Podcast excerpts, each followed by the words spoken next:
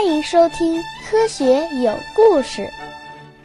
比科学故事更重要的是科学精神。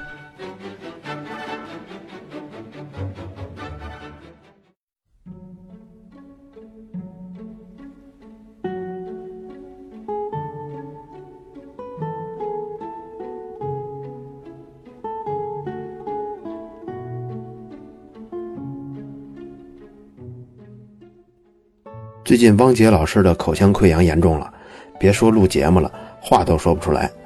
我跟平哥帮着带两期，希望大家不会等太久，也希望汪杰老师早点好起来。上一期我们讲到了双缝干涉实验，在这个实验中包含了量子力学的所有秘密，这又是怎么回事呢？这事儿的起因要从爱因斯坦说起。还记得那个物理学的奇迹年吗？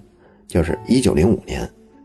爱因斯坦连续发表了五篇传世的论文，但其中一篇跟相对论没有关系，是叫做《关于光的产生跟转化的一个试探性观点》。现在我们把这篇论文称作爱因斯坦关于光电效应的那篇论文。在这个论文中，爱因斯坦解决了困扰物理学界多年的一个问题，那就是为什么光会在金属上打出电子来。爱因斯坦的观点认为，光是由一个一个的光量子，简称光子组成的。这些光子聚集在一起，表现出波的特性，但是如果单独看，它又具备粒子性。这就是现在每个高中生都知道的光的波粒二象性。换句话说，光既是粒子又是波。爱因斯坦因为这篇论文，在一九二一年获得了诺贝尔物理学奖，而且也仅仅只有这一次获奖。光既是粒子又是波，你在读到这句话的时候不感到奇怪，是因为你对波和粒子并没有感性认识。但是如果我说什么什么动物既是猫又是狗，什么什么材料既是石头又是金属，什么什么东西既是活的又是死的，你一定会答说荒谬，脑子坏了吧？在上世纪初，许许多多的物理学家听到光既是粒子又是波，与你刚才听到的什么什么动物既是猫又是狗，听到这些话感觉是一样荒谬的。在物理学家眼里，波就是波，粒子就是粒子，两者截然不同。比如说水波吧，水分子的上下波动引发了波纹，这个波纹只表示能量的传递，并不是一个真正的客体。再比如说声波，也不过是空气分子振动形成的，除了空气分子跟传递的能量外，再也没有其他别的什么东西了。水波跟声波都不可能是一个个实实在在的小球在空中在水中飞来飞去。那时候的物理学家坚信，光如果是一种波。就必然要在一种叫做以太的介质中传播，并没有什么真正的客观的实体的光，它只不过是以太的振动在人们眼中造成的效应而已。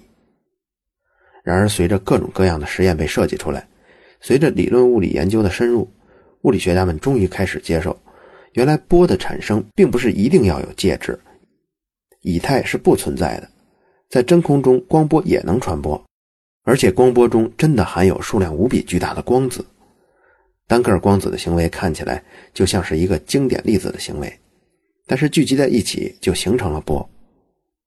当这个观点被越来越多的物理学家所接受的时候，突然有人站了出来问了一句：“那么请问，那么在双缝干涉实验中，单个光子到底是通过了左缝还是右缝呢？”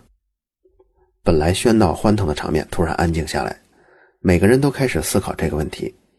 很快，物理学家们都意识到，这下好了，物理学的真正麻烦来了。这个问题就像是打开了阿甘的巧克力盒子，从此物理学陷入了迷茫、混乱、猜疑、神秘之中。有人愤怒，有人抓狂，有人绝望，有人欣喜，有人趁火打劫，有人面壁思过。这场混乱一直持续到今天都没有停歇。人们问的那个问题，在双缝干涉实验中。单个光子到底是通过了左边的缝还是右边的缝呢？这个普普通通、简简单单的问题意味着什么呢？是什么力量使得理论物理中经典世界观陷入了万劫不复的深渊呢？让我给你详细解说这个问题对物理学家们的震撼所在。一束光如果只通过一条狭缝，那么在屏幕上是不会产生干涉条纹的；如果通过两道狭缝，则会产生干涉条纹。我想请你想象一下，如果我们把一束光看成是由亿亿万个光子聚合而成，每一个光子就像一个小球，当然，光子并不是一个小球的形状，只是打个比方，并不影响我们对问题的探讨。当其中一个光子遇到狭缝的时候，按照我们朴素的观念，这个光子要么通过了左边的缝，要么通过了右边的缝，二者必选其一。但现在的问题是，当一个光子通过左边的时候，他是怎么知道还有另外一条右边的缝存在呢？光子只是一个无生命的小球，它不可能像人在快飞到狭缝的时候，用眼角余光扫了一眼就知道边上是否还有一道缝。如果看到还有一条缝，我就这么飞；如果看到没有那条缝，我就那么飞。你可能还没有听懂，没关系。这个事情我必须要喋喋不休地说到你完全听明白了才能罢手。这事关整个量子物理学的理论根基，绝不能含糊过去。现在我们先在平面上开一条缝。我们看看，如果只有一条狭缝的情况下，光子会怎么通过这条单缝？这幅图片大家可以在汪老师的微信公众号中看到，在微信公众号回复关键字“光子”。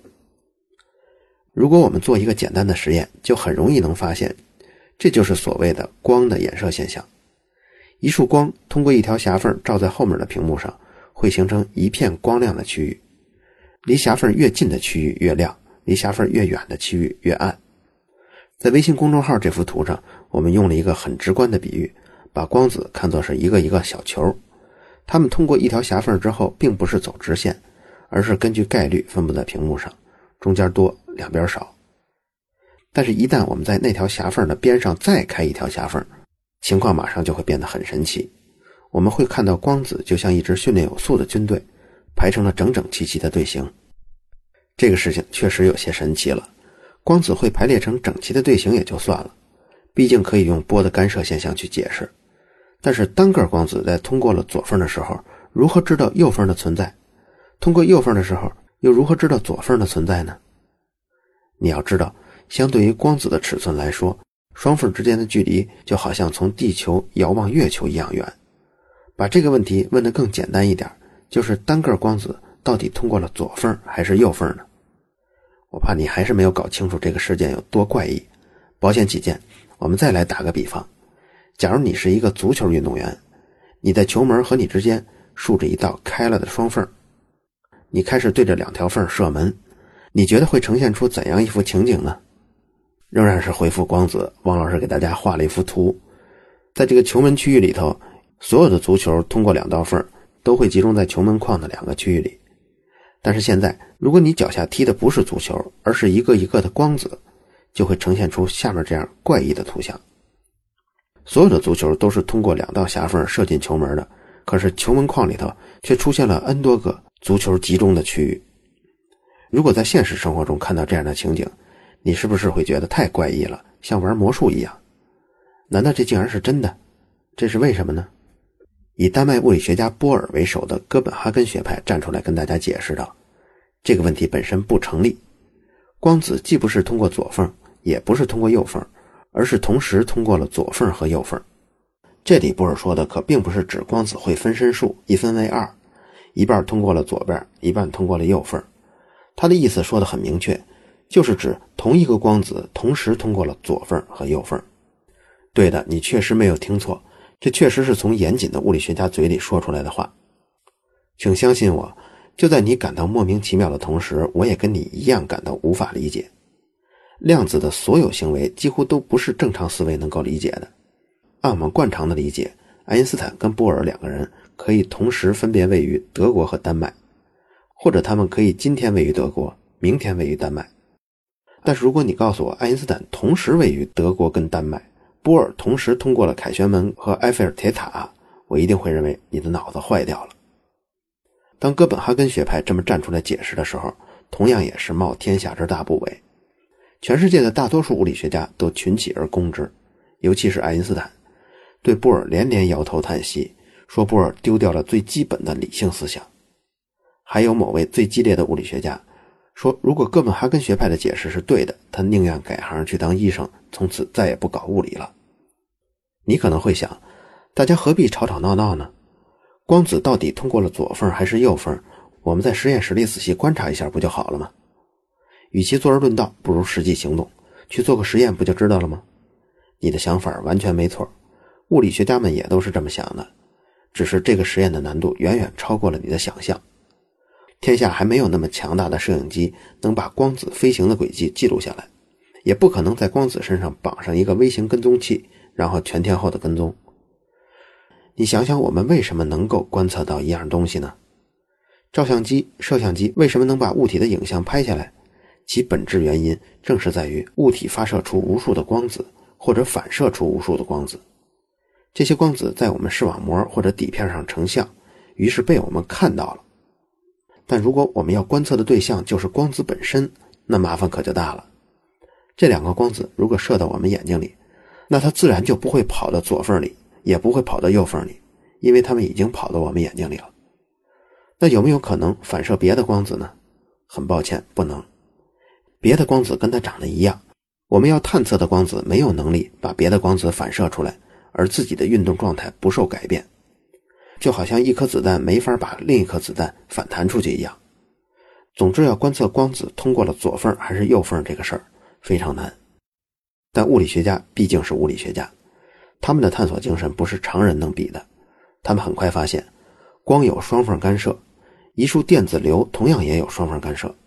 一束电子流跟光一样具有波粒二象性，要记录跟测量电子就要比测量光子容易多了，因为电子不但有质量，而且带电，大小也比光子大得多。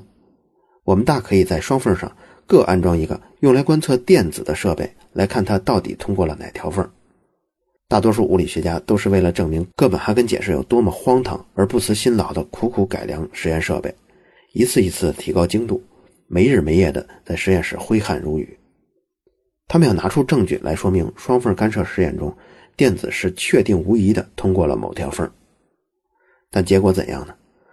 好在我们的物理学家们都有诚实客观的本性，尽管他们是如此的厌恶哥本哈根解释，但是全世界的物理学家们都不得不承认，他们的实验表明，一旦在狭缝上安装了记录仪，他们确实可以观测到电子通过了某条缝。但怪异的是，一旦电子被观测到了，双缝干涉的条纹也就消失了。如果不去提前观测，双缝干涉的条纹又会神奇的出现。这就好像那个用光子当足球踢的实验中，一旦某人在某个墙缝上看到了足球，这个足球就不会再整齐的落在网的固定位置中；而一旦没有人去看这个足球到底飞过了哪道缝，这个足球又会神奇的出现在那些固定的位置上。这个事实实在太怪异了，物理学家们怎么都想不通，电子的行为怎么还跟观测有关呢？一旦观测，它就只通过一条狭缝，不产生干涉条纹；可不观测的时候，它就同时通过两条狭缝，并且留下干涉条纹。这实在太不可思议了。再打个比方，如果你用一杆冲锋枪瞄准了标靶，然后把冲锋枪用装置固定住，让枪自动开枪射击，枪枪都正中靶心。你会很满意，于是你换上了由电子制成的子弹，再次开枪射击。但是这次怪异的事儿出现了：如果你盯着标靶看，枪枪都命中靶心；可是你一旦背过身去不看靶子了，打了一梭子之后，你转头一看，发现子弹以靶心为圆心，呈伞状分布。你以为枪固定的装置出问题了，于是再盯着靶子打一次，发现枪也没动。可这次又变成了枪枪命中靶心。当你再次转过头去开枪，子弹又开始乱打了。这事儿已经远远超出了怪异的范围，简直让人抓狂。还记得爱因斯坦的世界观中说的那一个中心两个基本点吗？一个中心叫做因果律，两个基本点是定域跟实在。现在实在这个点上，爱因斯坦的理想宇宙的基本观点已经遭受了严重的质疑。这个实验居然再三地向物理学家们展示，跟我们的观测有关。电子似乎不再是一个超脱于我们意识而存在的客观存在了，它似乎是为我们而存在的，为我们而表演的。它的行为受到了我们看与不看的左右。爱因斯坦的世界观遭受了第一次最直接的冲击。波尔领衔的哥本哈根学派此时又站出来跟大家解释说，实验结果大家都看到了。我们也反复的做了电子干涉的双缝实验，结果都是一样的。这说明电子必须符合不确定原理，也就是说，电子的运动轨迹是不确定的。它的运动轨迹不能用一根线来表示，只能用一朵概率云来表示。我们在观测之前，永远无法说出电子确切的位置，我们只能说出它在某一个位置的概率。当我们观测到电子以后，电子虽然处于确定位置，但它怎么到的这个位置，通过什么路径来到的，我们仍然不可能知道。事实上，这个电子同时存在于那朵概率云中的所有位置，并且我们对电子的位置测量越准确，对于它的速度测量就越模糊。我们的测量行为本身会影响到电子的运动。反之，如果我们对它的速度测量的越精确，对它的位置必然测的就越模糊。换句话说，我们永远不可能同时知道一个电子的位置跟速度，因此不确定性原理也叫做测不准原理。如果牛顿地下有知，听到了波尔这段话，必然从地底下蹦出来，大骂波尔离经叛道。牛顿是坚定的决定论者，他认为只要知道了某一时刻的所有信息，就能预言未来发生的一切。然而现在波尔很无情地告诉牛顿：“对不起，你连最基本的速度跟位置信息都是永远无法准确测到的，又何谈计算跟预测呢？”爱因斯坦也站出来反对说：“波尔先生，很抱歉。”本人实在不喜欢你这个解释，没有确切的运动轨迹，只有概率，这叫什么解释啊？你以为上帝是一个喜欢掷骰子的赌徒吗？时间跟空间都被你们拿到赌桌上来碰运气了。双缝实验做的这一步已经够疯狂了，居然引出了一个不确定性原理。物质的最基本构成，电子以及所有跟电子差不多大小的基本粒子的行为都是不确定的。我们要么只能知道它在什么地方。要么只能知道它的运动速度，想同时知道两样，想都别想。但接下去的实验进一步告诉我们这一个道理：在量子世界里，没有最疯狂，只有更疯狂。物理学家们又几乎同时发现了一个更恐怖的结果：哪怕你是在电子已经通过了双缝实验之后，再去观测电子实际通过了哪条缝，当然这个原理比较复杂。